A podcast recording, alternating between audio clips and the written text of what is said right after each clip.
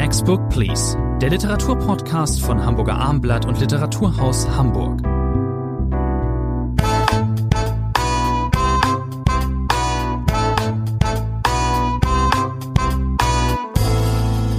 Eine neue Folge, drei Titel. Wir sprechen heute über Linda Bostom-Knausgors Oktoberkind, erschienen bei Schöffling, übersetzt, sagen wir es gleich an dieser Stelle mal, von Ursel Allenstein. Wir sprechen über Ralf Rothmanns neuen Roman Die Nacht unterm Schnee, bei Surkamp erschienen und über Norbert Scheuers neues Werk Mutterbohr, wir, äh, bei C.A. Beck erschienen. Wir fangen an mit der Dame in der Runde, der Schriftstellerin Linda Bostom-Knausgor. Mm, wir haben hier an dieser Stelle schon öfters über ähm, ähm, Werke von Karl Ove Knausgor gesprochen, jetzt ähm, seine Ex-Frau mittlerweile. Ähm, das ist ein, ähm, ein Roman, so ist er eindeutig äh, ausgewiesen, dreht sich um eine Frau, die ähm, sich von ihrer von ihrer Familie getrennt ist, hat äh, vier Kinder und ähm, hat eine lange Geschichte der mentalen Krankheit, äh, so denn es jetzt mal. Ähm, wir sind in diesem Roman öfters äh, in der einer ähm, psychischen An Psychiatrie, äh, wo mit Elektrokrampftherapie gearbeitet wird. Wir sind oft in verschiedenen Zeitstadien dieser Frau, also in verschiedenen Epochen ihres Lebens und immer geht es darum, wie hätte hat sie eigentlich dort landen können. Also wann hat das angefangen, dass sie unter Depressionen unterlitt und dass sie Selbstmordversuche unternahm. Es gibt äh, verschiedene Zeitebenen ähm, und es geht auch um ihren Mann teilweise. Und ähm, Herr Morris, mal ganz ehrlich gefragt, ähm, wie oft äh, ist es Ihnen teilweise schwer gefallen, hier ganz klar zu sagen, okay, das ist ein Romanwerk und ich schalte alles andere erstmal Weg? Ja, man kann es nicht. Man kann es nicht, André. Man sollte es, natürlich, das wissen wir alle, äh, dass man sich nicht leiten lassen sollte, dass man auch nicht immer sagen soll, sie ist die Ex-Frau von dem mittlerweile weltberühmten Karl-Ove Knausgar. Aber ich glaube, es gibt durchaus Gründe, wenn man dieses Buch gelesen hat, warum man es natürlich autobiografisch lesen kann und muss und sollte. Der Verlag verwendet das Modewort autofiktional im Klappentext. Natürlich, das hätte mich nicht überrascht, wenn es äh, nicht gefehlt hätte. Nein, äh, es ist natürlich auch insofern ein äh, Buch, das dazu einlädt, es als persönlichen Bericht der Autorin Boström Krausgard zu lesen. Sie selber nennt sich die Figur, der Name fällt mehrfach. Es ist Boström, so heißt die Schülerin. Also es wird gar nicht versucht zu vertuschen, indem eben ein anderer Name eingesetzt wird, sondern wir dürfen es dass das Ganze fiktional ausgestaltet ist, dass wir selber auch nicht nachprüfen können, war es so, war es nicht so. Das ist ganz klar. Aber wir dürfen es als autobiografischen Bericht lesen über diese Krankheit, über den Versuch, diese Krankheit zu überwinden und über die Ehe, über die Kinder mit ihrem Mann, der, wenn ich es recht gesehen habe, namentlich nicht genannt wird. Es fällt äh, kein Vorname. Das ist, glaube ich, äh, der Rahmen, den wir gar nicht außer Acht lassen können. Der, die Sache mit den Namen ist nun mal sehr wichtig. Schon, das ist nicht ihr erstes Buch, das auf Deutsch erscheint. Ähm, und als auch das, das Debüt, also ihr deutsches Debüt erschien vor einigen Jahren, merkten wir ja auch schon auf, okay, sie nennt sich als Autorin eben nicht ihren Mädchennamen Boström, sondern Boström Knausgård. Das mag, äh, das will man ihr gar nichts unterstellen. Der Verlag wird darüber, dafür dankbar sein, ähm, äh, ähm, weil dann eben die Wiedererkennung da wird. So, gehen wir mal hier rein in diesen Text. Er ist ähm, Vielleicht noch eine Anmerkung ja. zuvor. Man muss auch noch wissen, äh, Boström Knausgård hat sich in Interviews dazu früher geäußert geäußert. Sie kommt natürlich vor im berühmten sechsbändigen Werk ihres Mannes. Im Band Lieben äh, wird sie, die Ehe beschrieben äh, und darüber hat sie sich in Interviews nach Erscheinen dieser Bände durchaus auch beklagt. Sie fühle sich natürlich, wie immer in solchen Fällen, äh, nicht korrekt wiedergegeben. Das sei nicht sie, eigentlich, die da geschildert werde. Also es ist keine Antwort auf die Bücher ihres Ex-Mannes, aber es ist natürlich schon äh, eine Art andere Darstellung. Okay, da muss man, wir sind, wir haben schon festgestellt, beide, das ist eine spezielle Rezeption und bei, für jeden von uns. Da muss ich klar sagen, ich, ähm, ich lese aus dem Klappentext, die ich selten lese, in dem Fall schon. Ich wollte gleich sehen, wie wird das hier verkauft. Ähm, und dann weiß man eben so, hier geht's jetzt, das ist ihre Sicht äh, der Dinge auf einem, äh, natürlich, ähm, wenn man dann die ersten paar Seiten liest, äh, einfach kunstfertiger und, und ähm, auf andere Art und Weise als Knausgård, ihr Mann, der 600 Seiten braucht, wie sie wahrscheinlich nur 10 Seiten braucht.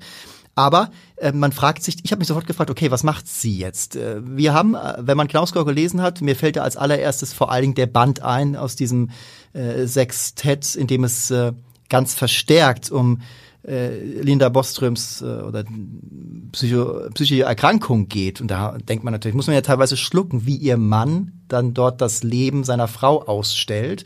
Es ist mir ja teilweise Kritik entgegengeschlagen, auch äh, äh, innerhalb der Familie, außerhalb der Familie. Und ich, dann liest man dieses Buch Oktoberkind und ich habe natürlich erwartet, was heißt natürlich, ich erwartete, dass sie vielleicht darauf eingeht, wie sie auch von ihrem Mann, dass das vielleicht auch dazu beigetragen hat, dass es ihr ja, nicht so. Aber das ist es ja nicht. Das ist keine Abrechnung. Absolut überhaupt Sinne. gar nicht. Wir haben vielleicht, Sie haben den Rahmen schon angedeutet. äh, Die Krankheitsgeschichte steht im Mittelpunkt. Äh, Linda Boström hat sich äh, einer sogenannten Elektrokrampftherapie, einer Vorläufer der Elektroschocktherapie, äh, vier Jahre lang, wenn ich es recht erinnere habe, 2013 bis 17 unterziehen müssen. Sie hat diese bipolare Störung, wie man das nennt, äh, sehr früh gehabt. Sie ist selber Schriftstellerin, auch die Romanfigur, das Roman-Ich, Schriftstellerin. Und wir sind äh, in dieser Klinik, wir sind äh, in der Fabrik Dort wird diese Therapie äh, vorgenommen. Wir haben alles das, was zu einem unangenehmen Klinikaufhalt gehört. Das unterschiedliche Klinikpersonal, aber vor allem die Oberärzte, die ständig wechseln, die die Zeit haben, die ihr nicht zuhören. Und vor allem, das ist ein wichtiger Bestandteil dieses Buches, deswegen ist das auch, wenn man so will, ein informatives Buch. Es äh, versucht auch äh, diese Elektroschocktherapie nochmal aufs Korn zu nehmen, die in Schweden ungemein beliebt ist, in Deutschland fast verboten ist, also nur unter ganz bestimmten Spricht, spricht sie auch Voraus an? Genau, das ist ein wichtiger Punkt des Themas. Warum Anklage, ist das in Schweden so beliebt, diese eine, Elektroschocktherapie? eine Wahnsinnsanklage gegen dieses Verfahren. Sie beklagt, dass man eben seine Erinnerung verliert und dass man an Wesensänderungen ähm, ähm, unterliegt. Und ähm, man muss, ja, diese schöne Formulierung, dass man beim Lesen eben ab und zu schluckt, das ist sie, das trifft hier definitiv zu. Und zwar eben auch, weil sie relativ schonungslos, äh, dieses Erzähl ich, relativ schonungslos beschreibt, was denn so los war. Zum Beispiel, dass es nach den ersten drei Kindern dann eben auch noch ein viertes wurde, wird beschrieben, dass ihr Mann ähm, da erstmal dagegen war. Dann gibt es, glaube ich, eine größere Reise nach Australien. Dann klappt es doch sofort. Und in dieser vierten Schwangerschaft unternimmt dieses Erzähl ich einen Selbstmordversuch, was dann, so habe ich es zumindest äh, gelesen, zum endgültigen Bruch mit dem Mann führt, der ihr das nicht verzeihen kann. Das, ähm, so, das, das wird da geschildert und ähm, auch die, auch ein anderer Selbstmordversuch. Ihre Mutter hat sie da noch mal von abgehalten, aus dem Fenster äh, zu springen. Das ist alles schon harter Tobak.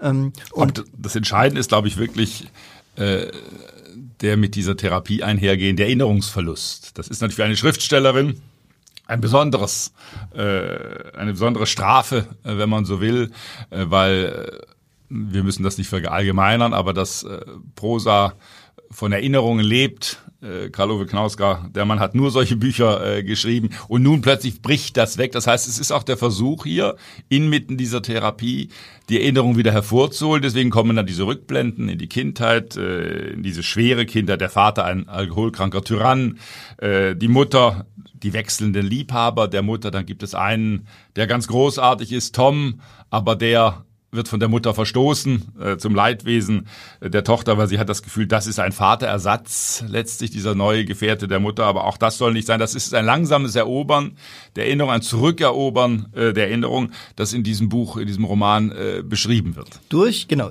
Schreiben. Es geht, das Schreiben rettet sie sozusagen. Und ich bin an einer Stelle, äh, dann, weil man natürlich sich, ja, ja, identifikatorisches Lesen kann, kann man es natürlich nur halbwegs nennen, aber ähm, wenn man das ein klein wenig zumindest auch als ja, Entwicklungsroman reiner ist es natürlich nicht, aber man man fühlt mit dieser Protagonistin und ist sehr froh, dass an einer Stelle sie sich sehr selbstbewusst äußert und eben auch sagt, ich wusste schon immer, dass ich sehr gut schreibe. Das würde man nicht jedem äh, Autor und jeder Autorin durchgehen lassen. Es ist aber auch teilweise oder über wei ganz weite Strecken gedeckt. Also ich finde das stilistisch ein äh, sehr gelungenes, auch übrigens sehr gut übersetztes, Es übersetztes Werk. viel schmaleres Buch äh, im Vergleich. Man sollte einmal darf man den Vergleich, Sie haben es auch getan, noch einmal anbringen zu den Büchern Ihres Ex-Mannes, aber ein stilistisch hartes Buch äh, mit sehr knapper äh, Prosa, äh, mit dieser Eindringlichkeit, gerade wenn es um die Krankengeschichte geht, wenn es um die Erinnerung geht äh, an das Elternhaus oder an das Nicht-Elternhaus, kann man äh, fast sagen. Und es ist natürlich auch ein Buch, das von einer jungen Frau, von einem Mädchen erzählt, das verzweifelt danach sucht, die Einsamkeit zu überwinden, aufgehoben zu sein. Wir sollten vielleicht ein Wort noch zum Titel sagen, Oktoberkind.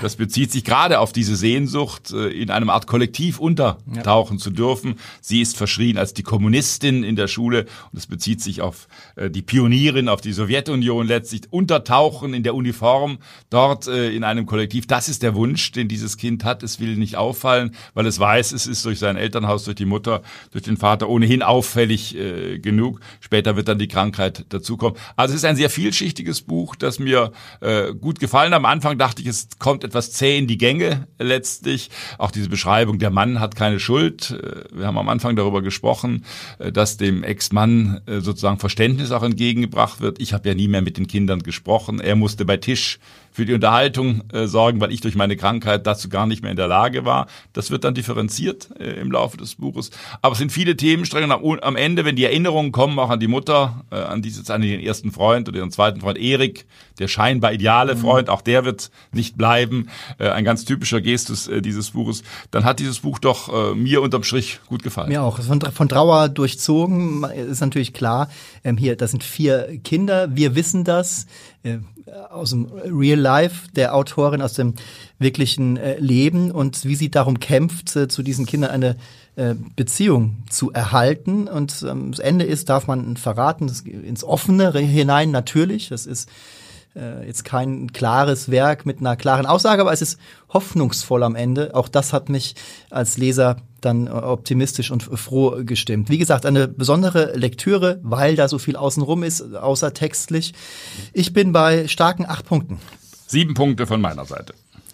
Kommen wir zum nächsten Titel, Ralf Rothmanns Die Nacht unterm Schnee. Zuletzt haben wir auch hier an dieser Stelle sein Erzählungsband äh, besprochen. Das ist jetzt äh, die dritte Lieferung ähm, seines, äh, ja, auf gewisse Art und Weise auch im autobiografisch unterfütterten äh, Romanwerks. Äh, da haben wir äh, Der Gott jenes Sommers 2018 gelesen und Im Frühling sterben 2015. Ein riesiger Bestseller. Ich glaube 25, 26 Mal übersetzt. Also ein ganz ja. überraschend großer Erfolg seiner Zeit gewesen. Ja, aber im Endeffekt, ich habe mal irgendwann die Rezension äh, gelesen, mache ich ab und zu mal, ich kann sie ja nur lesen, ähm, ähm, bei, auf den ähm, Seiten eines großen Versandhauses Internet äh, in Amerika oder ähm, im Vereinigten Königreich. Und ist ja klar, Deutschland und der Krieg, das ist dann eben ein Thema, das geht. Äh, es kam damals fast überraschend. Wir kennen Ralf Rothmann eben als ähm, ähm, teilweise Chronist und großartigen Romancier, dessen Themenfelder ein bisschen so der Ruhrpott äh, ist und äh, auch äh, Berlin und auch das Künstlerdasein. Jetzt hat er sich eben seiner Familiengeschichte zugewandt, aber er leugnet das nicht, dass es ein autobiografisches Schreiben ist. In diesem neuen Buch äh, Die Nacht unterm Schnee, da finden wir ähm, Romanfiguren aus diesen beiden Vorgängerromanen eben wieder. Da ist Walter, der Melker, der mit dem waren wir im Krieg 2015 im Frühling sterben. Und ähm, erstmals aber in dieser Fülle dann auch Elisabeth, äh, die tritt neu auf. Das wäre dann die Mutter Ralf Rothmanns, aber das ist ein klarer Roman. Da wird äh, viel ähm, zusammengeballt worden sein als Stoff. Wir sind hier direkt äh, und ein paar Jahre nach dem Krieg wieder in Schleswig-Holstein. Elisabeth ist dort äh, ähm, ähm bei äh, arbeitet als ähm, Servierdame Bedienung in einem äh, Restaurant. Dieses Restaurant ist uns glaube ich im Vorgängerbank ich würde eher Gasthof sagen. Gasthof. Gasthof. Restaurant klingt schon zu fein, ja, oder? Das stimmt. Wir sind wieder in, in Kiel wie im äh, Roman davor. Und es gibt noch eine Figur, die dann eben auch wieder stark, äh, Luisa ist das, die kennen wir aus dem Vorgängerroman, die ist hier auch eigentlich die Erzählerin. Genau, die fungiert als Erzählerin, sie ist Bibliothekarin, im Jahr 2000 pensioniert worden und sie erinnert sich, sie war ein paar Jahre jünger als jene Elisabeth, von der Sie gerade gesprochen haben. Und aus deren Perspektive wird quasi zurückgeblendet. Ich war damals, äh, vielleicht das noch zu erwähnen, überrascht, als Rothmann die Ruhrgebietsromane, die Berlin-Romane, die kennt man, damit ist er berühmt geworden, vor allem mit den Ruhrgebietsromanen. Wir sind auch hier im Ruhrgebiet äh, wieder äh, im zweiten Teil äh, des Buches. Aber dann war doch diese Überraschung, dass Ralf Rothmann so viele Jahre nach dem Krieg äh, auf dieses Thema, das hat mit dem autobiografischen Bezug natürlich zu tun, äh, mit dem Frühlingssterben zurückkam. Das ist ja teilweise aufgenommen worden äh, voller Begeisterung, das sei wie im Westen nichts Neues, viele, viele Jahre später, ein Kriegsroman der ganz erstaunlichen Art. Man sieht über Herrn Rothmann übrigens auch, dass ein Krieg so lange vorbei sein kann, wie er will.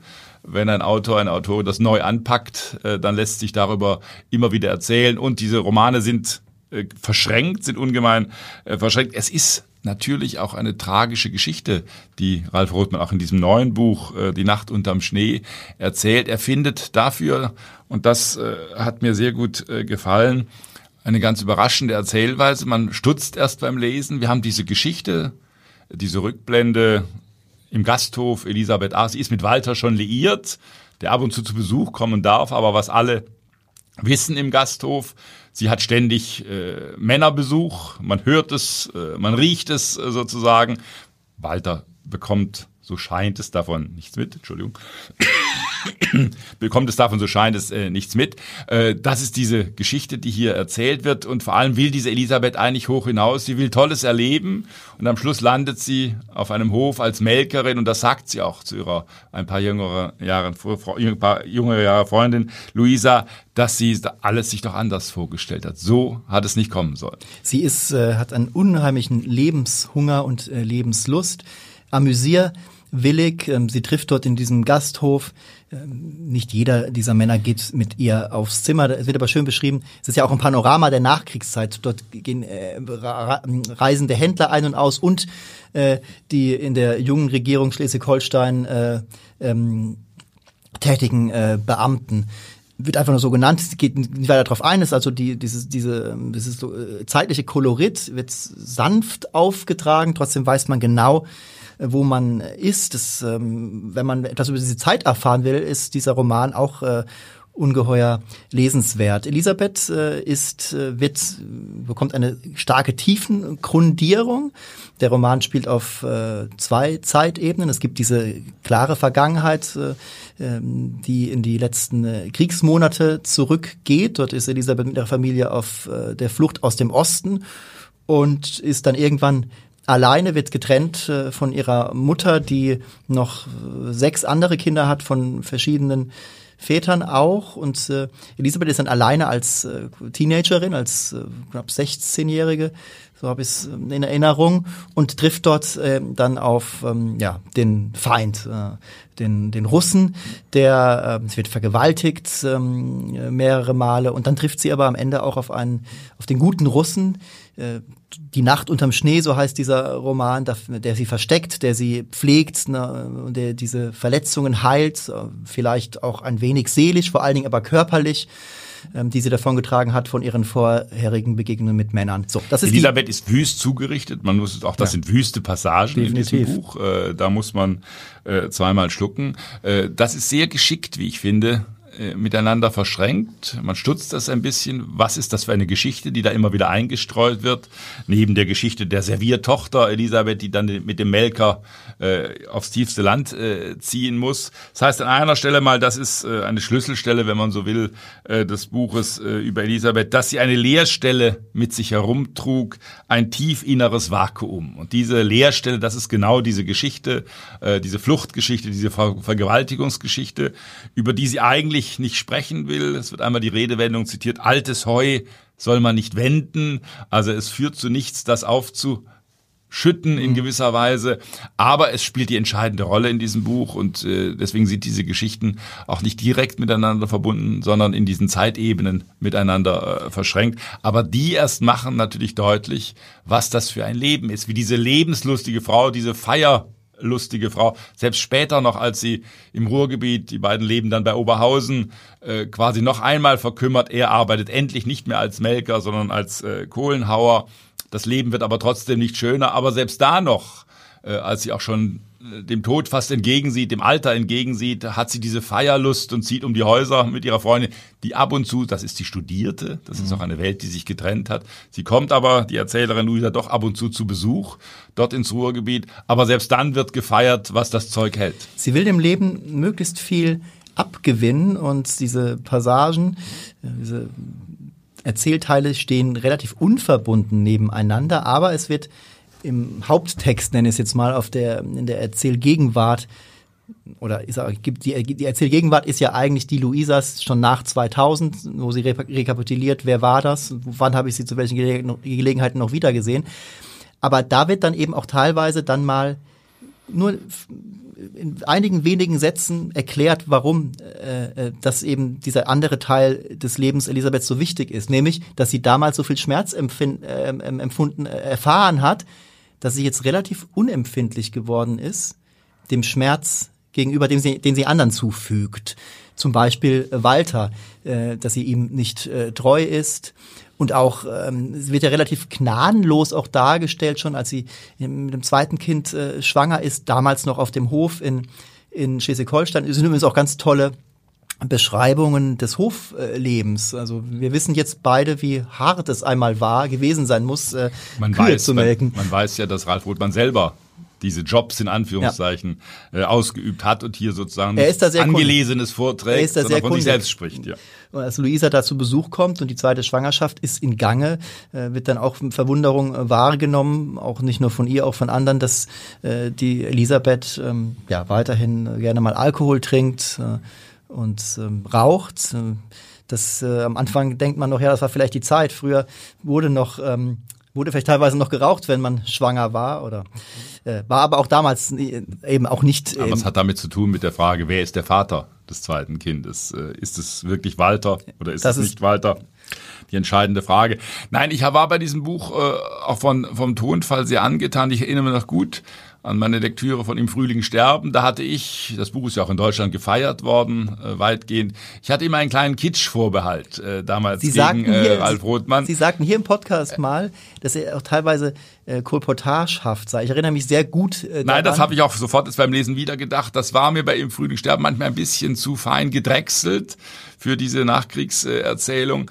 Ich hatte bei diesem Buch diesen Verdacht fast gar nicht mehr. Äh, der hat sich irgendwie verflüchtigt, was glaube ich mit der Erzählverschränkung, äh, mit diesen beiden Strängen äh, letztlich zu tun hat. Man kann darüber streiten, ob es am Schluss eine ganz geniale Lösung ist, dass dann eine Schriftstellerfigur äh, eines der Kinder, Wolf. Heißt ja nicht Rolf, sondern Wolf überraschenderweise, wird Schriftsteller. Und äh, dann kommt es, der hat 1986 sein erstes Buch geschrieben, also man hört äh, die autobiografischen Glocken klingeln, äh, wenn man so Möcht, will. Das möchte der Autor ganz Genau, das ist der ob das für das für dieses Buch unbedingt notwendig gewesen wäre, darüber kann man sicherlich streiten, aber es rundet das Buch in gewisser Weise ab und ist ein indirekter Hinweis noch einmal darauf, dass auch Rolf Rothmann natürlich, wir haben es gesagt, äh, sehr viel aus seiner eigenen Familiengeschichte hier erzählt erzählt. Er, Ralf Rober begleitet seine, diese, diese beiden Hauptfiguren, die, also Elisabeth und Walter, in diesem neuen Roman bis in den Tod. Wir verraten da jetzt nicht, ähm, wie das da äh, zustatten ging, vonstatten ging.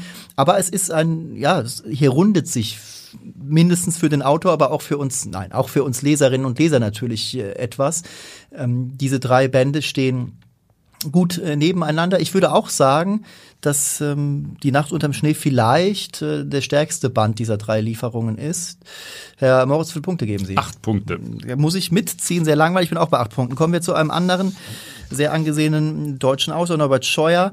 Neuer Roman Mutter Bohr. Auch da gibt es äh, ähm, Verknüpfungen zu einem Vorgängerbuch, ähm, zu dem ähm, Roman am Grund des Universums ähm, 2017 erschienen. Norbert Scheuer stand auch jetzt äh, schon wirklich viele Male auf diversen Shortlisten und in Finalrunden.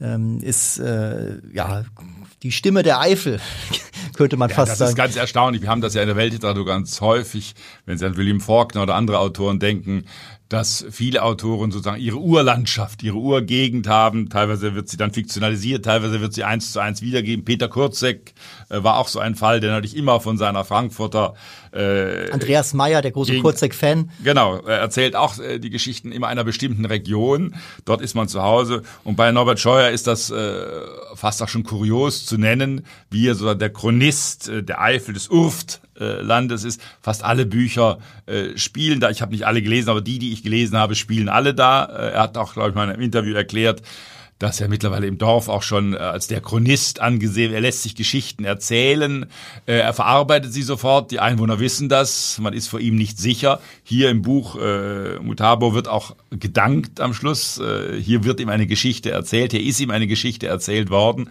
Und aus der hat er nun diesen äh, Roman gemacht, der wie gesagt natürlich wieder in Kall, in dieser kleinen äh, Stadt spielt. Und die er ja, natürlich, ganz kurz, Herr ja. Moritz, als äh, clevererweise auch schon in seinem Wikipedia-Eintrag zum Beispiel als fiktive Stadt Kall äh, be bezeichnet lässt oder bezeichnet.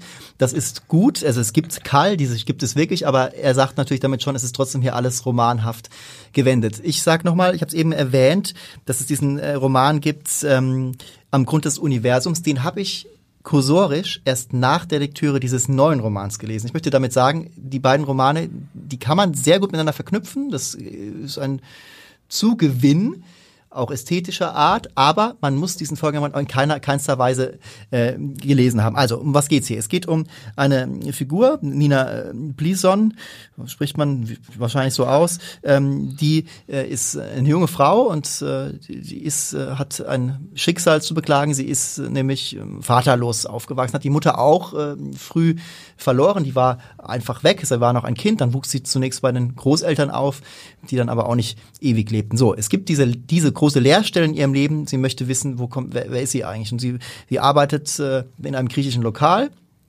als äh, Bedienung, haben wir auch das wieder. Und ähm, ja, spricht mit den Leuten, hat ihre Begegnungen mit den Einheimischen dort und äh, dringt ein, auch in die Geschichte dieses, ähm, dieses Ortes. Übrigens, ihr werdet es vergessen, ähm, ist ja im Ahrtal gelegen oder nicht fern davon, äh, nicht fern davon. Also diese große Naturkatastrophe des vergangenen Jahres scheint hier auf. Es gibt Spielt ganz am Anfang schon, in den ersten Seiten wird das schon erwähnt. Man ist sofort logisch in dieser Gegenwart natürlich. Also es gibt ja interessanterweise aber auch einen, einen Deichbruch, der hat aber damit erstmal nichts zu tun, aber da gibt es auch schon eine große Überflutung, weil äh, die ähm, Unternehmer in diesem Ort äh, haben Großes vor. Sie wollen da eine Touristik, äh, ein Paradies schaffen und äh, das schlägt, es geht ein bisschen in die Hose. Das ist ziemlich ähm, flapsiges ausgedrückt. Aber man hat äh, ähm, Herrn Scheuer, dem Autor, äh, durchaus zuerkannt, dass er auch schon vor, äh, im Vorgängerroman ging es auch schon darum, vorweggenommen hat die Katastrophe. Ähm, das ist hier nur am Rand, spielt das eine Rolle, aber gibt dem Text auch eine äh, Grundierung. Der Text ist ähm, sehr kunstvoll gehalten, äh, auf zwei Ebenen übrigens.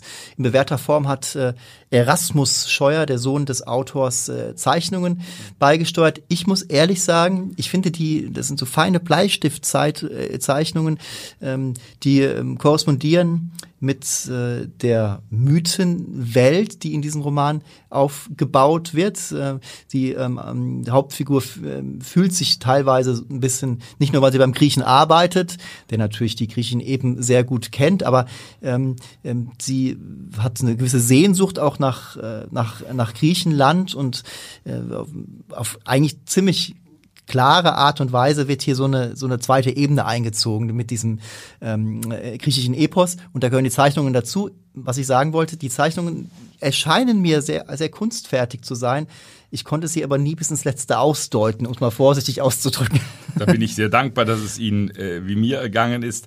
Nein, dieser Roman will relativ viel. Deswegen bin ich auch ein bisschen äh, gespalten. Er ist, wir haben es angedeutet, die Geschichte dieser Nina, äh, die ihre Mutter auch in gewisser Weise sucht. Das ist eine Art detektivischer Roman. Sie versucht immer Auskunft zu erlangen. Sie weiß, die Leute, die da im Wirtshaus sitzen, beim Griechen sitzen, die wissen etwas, die wissen mehr, als sie sagen wollen. Das heißt, das ist eine Suchgeschichte, äh, ganz verschränkt, nicht nur mit dieser äh, mythologischen Ebene, die wird übrigens auf Bierdeckeln festgehalten. Das sind immer Bierdeckel, die ja. die Kapitel äh, unterbrechen. Dann gibt es den Großvater, der nach Byzanz im Opel Kapitän fahren will. Also es gibt immer wieder ganz andere aus diesem Dorf ausbrechende Ebenen. Der Titel Mutabo, auch das ist schon wieder eine Verschränkung. Das Motto des Buches ist so freundlich, uns gleich aufzuklären. Äh, ein Zitat, Mutabo, ich werde verwandelt werden. Hier können altphilologische Kenntnisse sofort eingebracht werden. Aus Wilhelm Haufs Kalif Storch, aus dieser wunderbaren Geschichte. Die Störche spielen eine wichtige Rolle. Das heißt, Norbert Scheuer versucht, wie wir es von ihm kennen, all das miteinander zu verschränken. Es ist auch noch eine große Liebesgeschichte, die müssen wir zumindest erwähnen. Äh, Nina Nina ist verliebt in den älteren äh, Paul Arimont, der anfangs gar nichts von ihr wissen will. Äh, dann gibt es einen tragischen Unfall. Äh, Paul äh, wirft sich selber vor Schuld daran gehabt zu haben. Er verschwindet von der Bildfläche, wird nach diesem Unfall schwer verletzt, wieder zurückkehrt im aus, Rollstuhl. Aus Afghanistan? Ja, Afghanistan, aus der Kriegssituation. Das heißt, wir haben, und plötzlich scheint diese Liebe erwidert zu werden. Aber ich will nicht zu viel verraten, da tut sich dann nochmal eine weitere geheimnisvolle Ebene äh, am Ende des Buches auf. Das heißt, Norbert Scheuer, wir kennen ihn als Erzähler, als virtuosen Erzähler, der diese Dorflandschaft einzigartig einfangen kann. Aber für mein Gefühl ist diese Welt der Mythen, wie es an einer Stelle mal heißt, äh, ein bisschen fast aufdringlich letztlich diesem Roman aufgesetzt, als hätte es diese Dorfgegend nötig, sozusagen nochmal zusätzlich aufgewertet zu werden, an Bedeutsamkeit zu gewinnen. Es gibt, das hat mich manchmal gestört. Es gibt surrealistische Szenen, man weiß, es ist nicht immer alles reales Geschehen und das betrifft nicht nur Nina, betrifft auch andere äh, Figuren. Da ähm, lässt er seine Könnerschaft dann ähm, klar erkennen, Norbert Haben Schweier? wir die Schildkröte schon erwähnt? Haben Ach wir ja. Orlando, die, Orlando Schild, ja. die Schildkröte. Virginia Woolf lässt herzlich grüßen, das, die wird auch namentlich genannt. Also auch das wieder so eine Ebene, die Schildkröte, ich spitze es mal ein bisschen zu, darf nicht einfach Schildkröte sein, sondern sie muss eine Virginia Woolf Schildkröte sein. Deswegen, andere, Sie können mich schlagen, ich bin nur bei sechs Punkten. Nein, also sieben sind's äh, sicherlich. Ah, bei Ihnen. Bei mir sind sieben, bei Ihnen sechs. Liebe Zuhörerinnen und Zuhörer, das war die neue Folge von Next Book Please. Wir wünschen wie immer gutes Lesen, so auch in diesem Sommer. Bis zum nächsten Mal.